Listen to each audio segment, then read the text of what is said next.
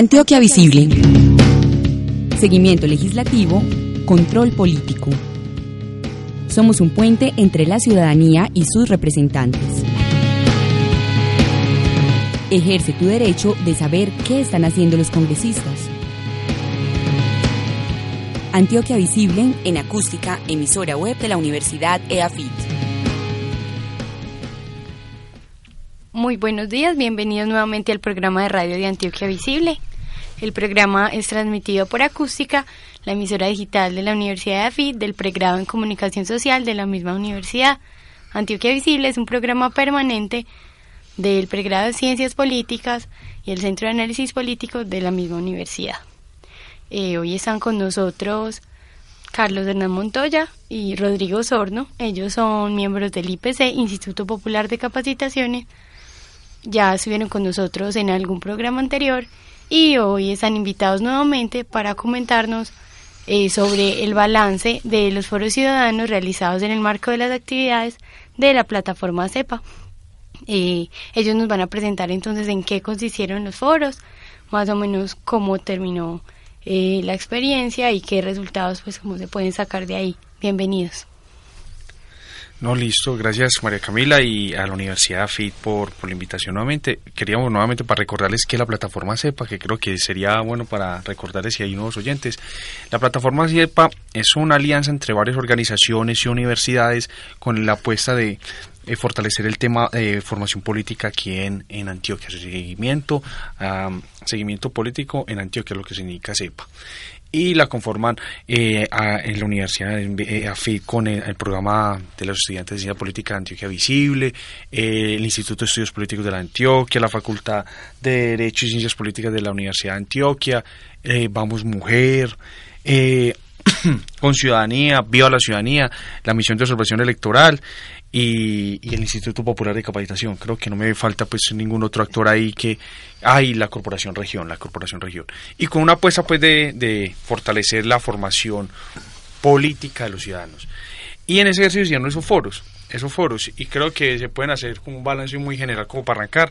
Se empezaron aquí en el Valle Aurrá, se quería hacer unos cinco foros, cuatro foros a nivel, cuatro foros a nivel municipal y uno a nivel departamental.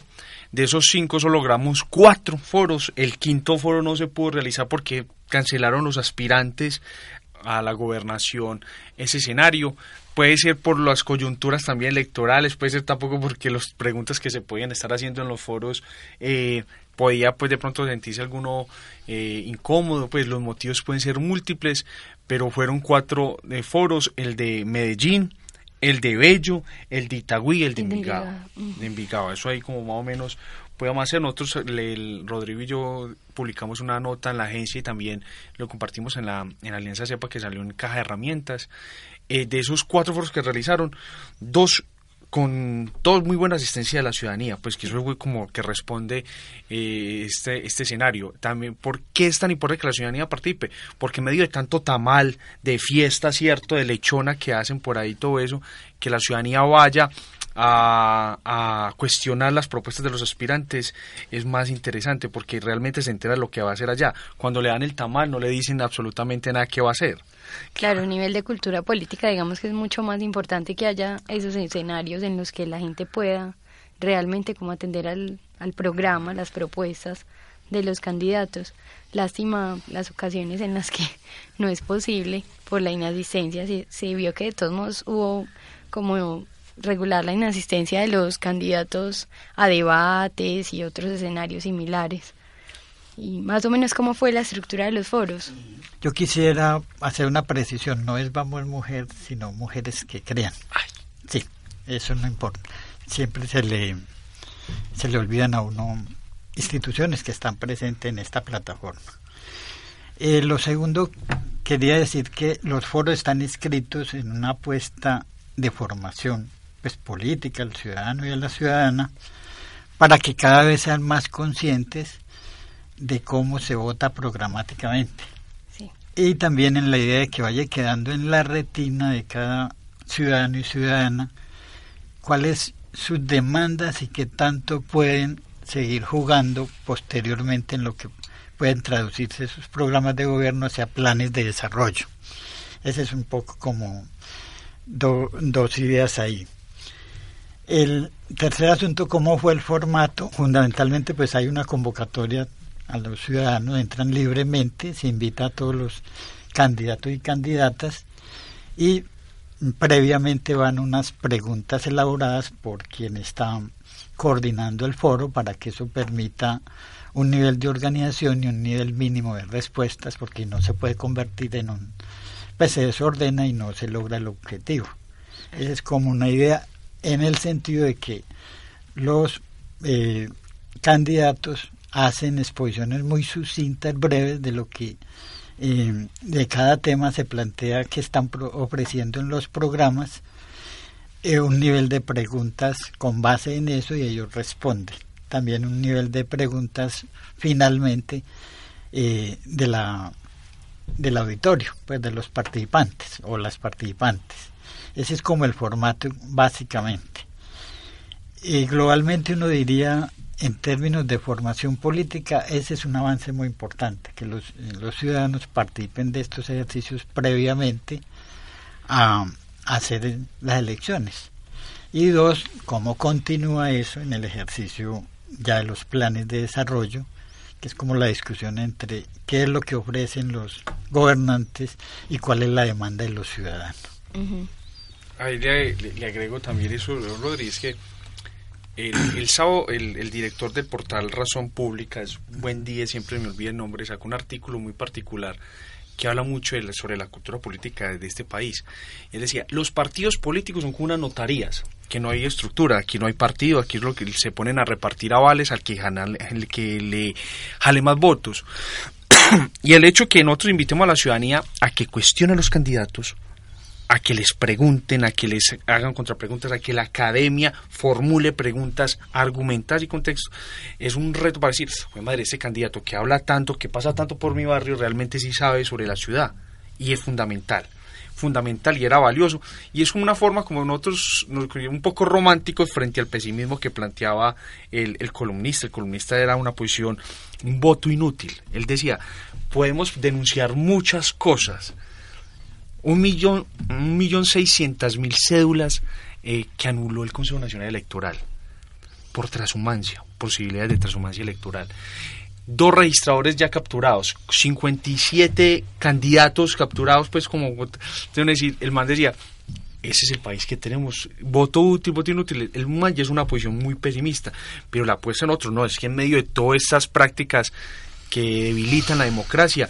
Estos escenarios de encuentro eran fundamentales. Yo le decía, Rodri, cada vez que terminamos hablábamos que en redes sociales, pues por Twitter, la gente opinaba y eso era tendencia en preguntas o propuestas que se hacían entre los candidatos, el, el foro de, Envigado, para ir cogiendo el otro tema que, que permitió ver de esos cuatro foros, hay dos foros donde estuvo muy bueno la, la, la asistencia de los candidatos, destacando el de Envigado y el de Medellín. Hubo debilidades con el de Bello y el de Itagüí, pero el, el de Envigado en las redes, la gente participando.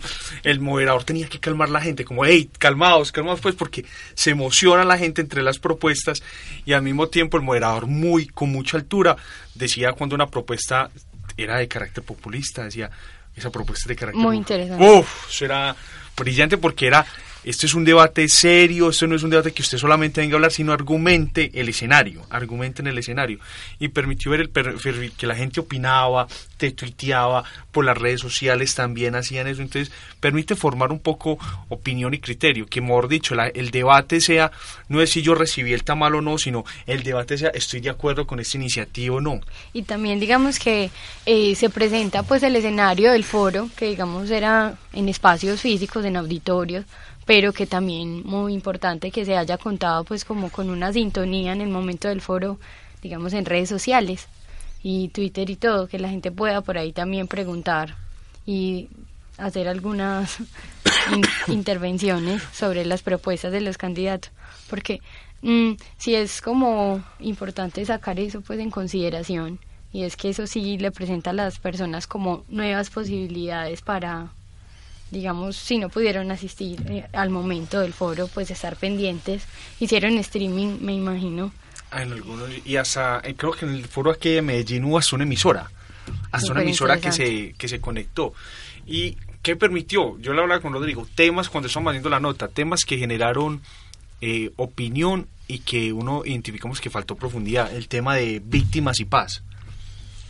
A todos los aspirantes se le preguntó el tema de sobre los acuerdos de paz en Habana, pero hablaba con don Rodrigo y Rodrigo puede profundizar más el tema en detalle, pues, no, no, si se firma el acuerdo, nosotros estamos de acuerdo, sí, muy importante, pero eso cómo se aterriza cómo se aterriza el tema aquí a nivel municipal, que eso era como los, los grandes retos. Una reflexión que sacamos era, todos los aspirantes dicen, sí, no, pues claro, si se firma, hágale, pues claro, ¿cómo van a colocarse pues como, como era tendencia? Supuestamente en marzo están firmando, pero cuando uno va a ver el detalle, listo, eso cómo se ven víctimas, cómo se ve en el tema de la verdad, cómo se ve en el tema de, de memoria histórica, cómo se ve como el tema de garantías de no repetición, nada.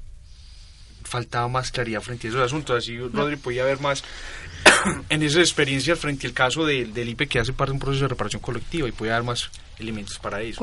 sí, en efecto, yo creo que uno de los retos grandes, pues también entendible, es que el ejercicio hoy de, hemos dicho, la posibilidad de que se concrete um, la paz en el país, este ejercicio de negociación, que no es la paz, perdón, es un paso para construir la paz, pues por supuesto que implica una, un ejercicio de verlo más en detalle, eso que implica en la construcción de políticas de orden eh, político, de orden social, de orden cultural. Hemos dicho, ¿cómo es esa nueva arquitectura que implica la construcción de la paz en los territorios? ¿sí? Exactamente. Empezando por uno de los elementos eh, que yo creo que es tal vez el más importante hoy, que diferencia las anteriores negociaciones, que es el tema de un actor como las víctimas, que antes no estaban en estos ejercicios de negociación, y que tienen detrás la ley 1448 y vienen, pues hay unos ejercicios emblemáticos, casos de la Comuna 13, con las desapariciones que hubieron allí, la Operación Orión, y eso coge de cierto modo a estas instituciones de orden municipal sin mucho que decir en concreto. Así, aparte de decir, sí, estamos con que si se firma un acuerdo, o por supuesto hay diferencias de candidato entre candidatos frente a eso, unos que les gusta más el tema de la paz, otros que no estarían con eso y estarían más optando por otra postura porque eso fracase, pero en general en la opinión, pues a ninguno le va a quedar decir, no, no estamos con la paz si ella se firma, pues lo hacemos. Entonces, yo creo que de todas maneras el ejercicio de estar empezando a hablar eh, en lo público, en los programas de gobierno, es una pregunta muy obligada para la, la institucionalidad municipal. ¿Qué institucionalidad se requiere para estos ejercicios de construcción de paz territorial, que es la implicación que trae esta propuesta de negociación? Y dos, que está implicando más allá en otros temas que tienen que ver con políticas de orden social, tema de empleo, el tema de la seguridad, que ya lo habíamos planteado, que tiene como base un tema mm, que no se han atrevido a tocar y es la gran informalidad.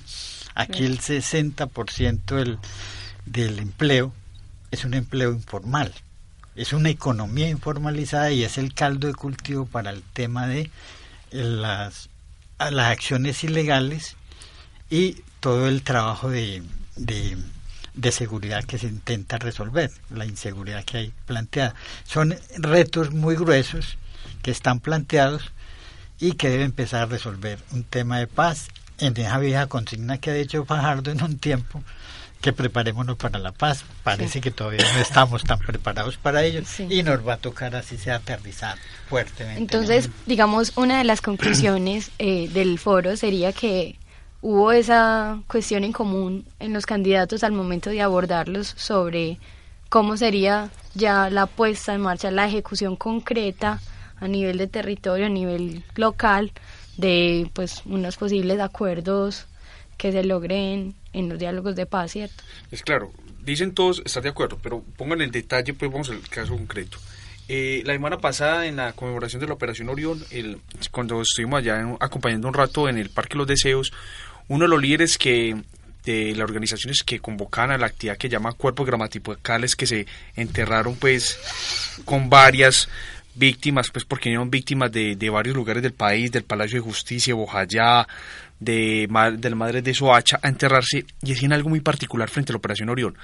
Ningún aspirante dice que va a continuar con el recurso para el tema de las, de las excavaciones. El recurso que tiene destinada esta alcaldía termina en, el, en diciembre. Si termina el recurso en diciembre, entonces, ¿quién le toca al otro? El otro mandatario, si está respuesto, tiene que decir, nosotros vamos a continuar frente al tema de las excavaciones. Pues si ya acaba el recurso, ¿qué va a pasar? La fiscalía cómo va a seguir funcionando. Antes la fiscalía está pidiendo, necesitamos unas cartas por el tema del invierno, frente a, primer detalle. Segundo detalle, el tema de eh, el basta ya para Medellín. Pues el tema del basta ya para Medellín. ¿Estarán de acuerdo que continúe? ¿Estarán de acuerdo a profundizar frente a algunos hechos frente al tema? El último informe del Centro Nacional de Memoria Histórica frente al tema de desplazamiento decía algo contundente. El desplazamiento fue una acción y una alianza entre actores económicos que estuvieron de acuerdo al tema de apoderarse recursos de tierra. ¿Cierto? Actor económico. Entonces, si uno dice que no solamente fueron actores ilegales políticos, sino actores de la sociedad civil, por el interés de eso, ¿hasta dónde va a estar dispuesto a llegar una administración a reconocer que muchos del sector empresarial acá en Antioquia tienen que ver del tema. Parte. Tienen que ver del tema. Y no es el sentido de que paguen como si dice sino que por lo menos hablen. Otro tema que podía ser, que le decíamos en otro escenario, una comisión de la verdad. La Comisión de la Verdad va a estar a nivel nacional, pero va a ser capítulos en algunos municipios dependiendo de la zona. Un ejemplo, va a ir, va a tener una visita a San Carlos muy especial, pero no debería tener la Comisión de la Verdad en algún momento dependiendo una visita a Medellín una visita la Medellín para poder hacer eso, porque el objetivo no es ser el ejercicio punitivo de condena, no, no, no. El tema es ejercicio de decir, madre, ¿cómo sociedad, cómo caímos y cómo podemos hacer para no volverlo a cometer? Y eso aparece pues como ese ejercicio. Si los aspirantes a la alcaldía de esos cuatro municipios no eso tienen eso claro, eso deja mucho que decir porque realmente entonces que le van a apostar, ¿cierto? Simplemente una reparación con ayudas humanitarias la ayuda humanitaria que son el mercado o el pequeño arriendo que le hacen a las comunidades, pero que ya tiene límite, porque las ayudas humanitarias ya también se van a acabar para las víctimas. Pues como, como uno ve esos detalles que uno vea como pum, se queda como condorito, plop, que ahí como que va a quedar realmente frente al tema. Yo le haría otro, otro tema de otras conclusiones que vimos que a nosotros nos parecía preocupantes, que lo hablamos del tema movilidad. Sí. Tema movilidad, eh, había puntos en común, que todos hablan de la importancia del, del, transporte público, todos hablan de la importancia del transporte público, ¿cierto? Pero en algunos aspirantes plantean, dependiendo de algunas obras, eh, hay una diferencia que se empieza a identificar, que es el tema de a quién le dan prioridad, ¿cierto? Y a qué, y, y al mismo tiempo cómo lo realizan. ¿En qué quiero decir? Las obras que han realizado aquí en Medellín frente al tema de transporte público como el tranvía, eh, como el tranvía o el Metro Plus siempre ha tenido afectados a los moradores. Siempre los han desconocido a los moradores. Apenas algunos aspirantes empiezan a reconocer los moradores. un logro que han tenido los, los grandes afectados de las grandes obras que hay ahí, porque muchas veces listo, aquí está la obra, necesitamos tu casa, tu casa de vale 20 millones, pero si vos vas a comprar una casa al lado, te vale 80 y vos no tenés ese recurso. Entonces vos tenés que ir, te tenés que ir a otro lugar donde no estás acostumbrado y perdes toda una vida que llevas 20, 30 años que ha ocurrido ahí. Algunos aspirantes no reconocen el tema de los derechos a los moradores. Otros aspirantes sí lo reconocen. ¿Y qué significa eso? Ahí que hago es como ese dilema, pues si, si la ciudad reconoce o no va a reconocer el tema de los moradores. Ahí también te... Adelante, Quisiera decir junto a ese campo que nosotros suscribimos pues el esfuerzo que se viene haciendo en la ciudad por priorizar lo de transporte masivo, toda esa parte. Sí. Ahí viene es una discusión mucho más, yo digo que mucho más profunda, es en términos de los grandes proyectos que están planteando esta ciudad en relación con el ordenamiento territorial, que desde el punto de vista del derecho del ciudadano, somos derecho, tenemos derecho ante la Constitución, es, la consulta es muy mínima. No hay participación realmente de cada obra que se va a realizar en la ciudad, eso qué nivel de afectaciones va a tener, quiénes van a ser los más afectados, cómo se resuelven esos problemas y dos, qué gana el habitante común y corriente de la ciudad a diferencia de los sectores, y voy a decir aquí los sectores inmobiliarios. ¿sí? Hay una pregunta mucho más gruesa. ¿Quién se apropia la plusvalía que de nuevo generan esas grandes obras? ¿Y cuál es la posibilidad donde que haya una política donde todos ganen y no unos ganen ni otros pierdan? Ese es un, un, un primer campo. Y uno se, volviendo al tema anterior, yo precisaría que en términos de lo de la paz, toda esta cosa que se discute, creo que hay una cosa importante con estos foros, hay un ejercicio de sensibilización que es muy clave para lo que se viene. Dos, pues que a todos los candidatos no les queda posible decir no si hay un ejercicio de orden nacional, máxime con los pasos concretos, en realidad ya muy ciertas, que se vienen planteando este último fin de semana y hubo un acuerdo entre las FARC y el gobierno en el tema de los desaparecidos. O sea, ya van habiendo cosas muy de más certidumbre este ejercicio frente a lo anterior. Pues la posibilidad que se devuelva eh, es menos que en otros. Pero el, el vacío fundamental de todos es cuál es la las políticas de, en concreto que van a hacer posible una construcción, van a convocar a los ciudadanos a participar, que eso también es participar políticamente de esa construcción de la paz, y cómo se van a disponer las instituciones del Estado, no solo del gobierno, del Estado, eh, llámese lo legislativo, llámese el ejecutivo y llámese el Poder Judicial. Esos son los elementos. Ese, el punto común es más bien vacíos ahí. Eh, bueno, entonces tenemos, recapitulando aquí para nuestros oyentes, como que hubo tres temas que figuraron por no presentarse de manera concreta por parte de los, de los candidatos en los cuatro foros que se realizaron.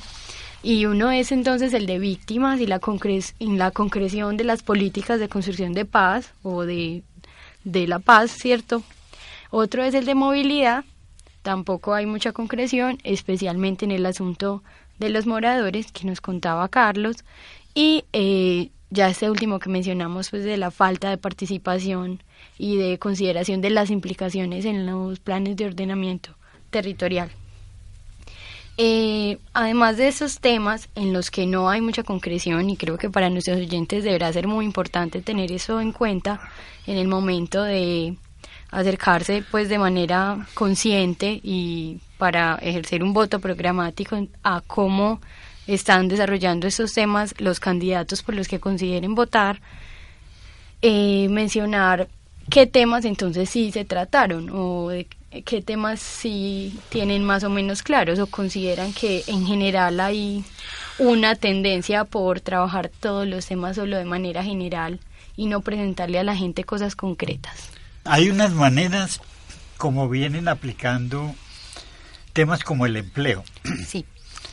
Y que no se salen del formato eh, actual y que tienen que ver con las obras de infraestructura, todo lo que genera el empleo ahí, los pequeños emprendimientos y todo eso, pero no hay un cuestionamiento, que es como el otro elemento, al modelo. Y eso es común en todos los candidatos eh, modelos que impliquen a decir, bueno, esta ciudad pasó de una vocación de industrial a una vocación de servicios.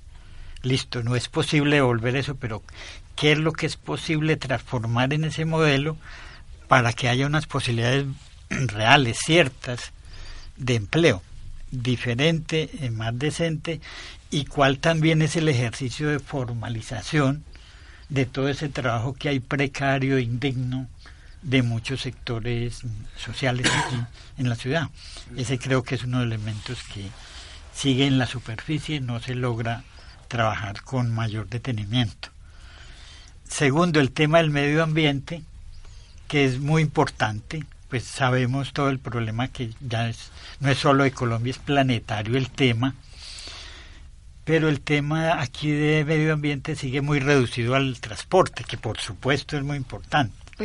Pero no, hay, no es solo eso, sino cuál es la política de tratamiento de basuras, el tema de, de arborización, ¿sí?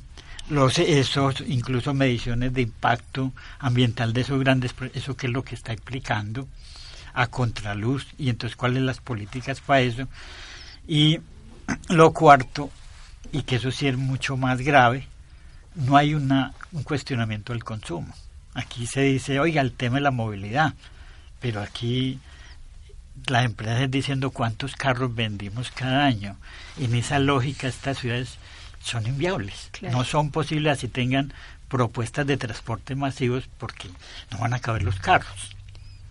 Claro, tiene razón Rodrigo. Yo le agregaría a Drogi dos, dos, dos asuntos también ahí que, que permiten identificar el tema de seguridad, que permitió ver un polarizarse la, las posturas, porque lo, lo bueno cuando, cuando el expresidente Uribe entra a la contienda electoral, todo eso plantea que es el tema de su tema bandera, y permite que en los foros se quede como las tendencias, pues, y, y, y qué se entiende por seguridad, o un tema de seguridad desde el punto de vista como lo plantea el, el Centro Democrático con el con la propuesta de la seguridad democrática o el tema de una seguridad humana. Cuando planteaba Rodrigo el tema de la informalidad, la ilegalidad se sutre de la informalidad. Usted puede tener cámaras en cada esquina, policías en cada esquina, pero si la informalidad sigue generando una, una renta para las ilegales, porque ellos viven también de la informalidad, téngalo por seguro que la institucional no va a servir para nada. Para nada colocaban algo muy particular. Ayer en Noticias 1 me pareció muy bacano lo, lo que colocaban. Era en el Bronx, en la zona del Bronx, decían que los pillos ganaban más o les iban mejor cuando tenían policía cerca. Pues, muy, paradójico. muy, paradójico. Entonces, la mira, la, la, por el hecho de que tú veas una policía significa que vas a acabar con la estructura. No, acá hay unas figuras, unas estructuras ilegales que ya han sido permeadas en la sociedad y que las comunidades lo respaldan.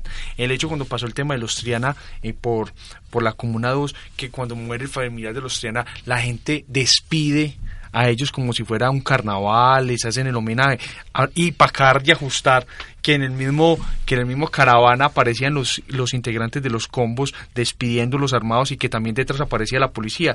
Era como decía todo el mundo como entonces que que ¿Cómo es esto? Pues hay que volver el lema y entró la polarización. La gente va a decidir. Si plantea ese enfoque, pues dice que a mí no me toca porque ese, ese sector de Medellín no me compete, o la Comuna 13 no me toca, la Comuna 8 no me toca, ¿cierto?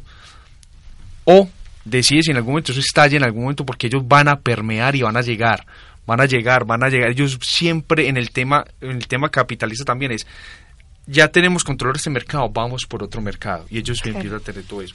Y otro asunto donde quedó el tema polarizado que permite ver es el tema de planeación local y presupuesto participativo. En algunos municipios llegan a de manera amplia, voy a subir el presupuesto participativo hasta, hasta lo máximo.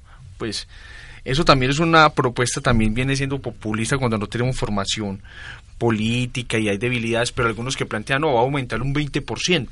Actualmente en el caso de Medellín es el 5, en el caso de Envigado es el 15, el 15%, pero por lo menos que se plantee esos asuntos permite ver uno, uno, que les da importancia y que está en la agenda. Sí. Dos, que la gente tiene que definir cómo va a seguir mejorar esa estructura. ¿Será el reto es mejorarlo o el, el, no, el reto solamente subir el presupuesto o cómo mejorar el tema del funcionamiento? Algunos plantean en el caso de Medellín que el presupuesto participativo sea de por dos años, por dos años, y no solamente sea cada año, cada año, cada año, que eso genera como los grandes retos. Ahí el ciudadano va a decir, escoja, mejor dicho, usted es el que va a saber cómo va a tener la administración en cuatro años, si mejora el presupuesto participativo, si mejora la seguridad, si mejora el tema del empleo, si tenemos el medio ambiente, y en cuatro años uno va a decir, ah, ¿usted para qué critica si usted fue el que eligió eso? Pues tenemos los mandatarios, es por la gente que vota. Eso está bien. Muchas gracias por sus intervenciones. Yo creo que para cerrar eh, es muy importante pues recordarle a nuestros oyentes, como lo hemos venido haciendo eh, durante todo este ciclo de programas de radio, de cara pues a las próximas elecciones, eh, el deber de elegir a conciencia. Entonces, digamos un poco presentar estos balances de los foros ciudadanos, mirar qué temas faltan por trabajar o por tratar de manera concreta y qué temas, digamos, están excediéndose o, digamos, no hay como un, un respaldo verídico y se vuelve más como un tema, dice Carlos, demagógico, diría uno, pues y populista. Entonces, que la gente esté como atenta a esa parte de los programas, que no es decir yo le voy a subir todo lo que pueda al presupuesto participativo, sino tener un respaldo, eh, digamos, pragmático, que con el que sí se puedan comprometer. Les recordamos entonces, eh, ya en el marco de toda esta campaña de elegir a conciencia, visitar el aplicativo que hemos desarrollado con Congreso Visible, El Espectador y Monocu. Pueden ingresar en votomóvil.co slash Medellín. Ahí van a poder hacer un test que les permitirá ver más o menos en términos programáticos con cuál de los candidatos a la alcaldía de Medellín tienen mejor afinidad. Todo esto pues buscando que se genere como todo un conocimiento previo antes de, ir a las urnas el 25 de octubre.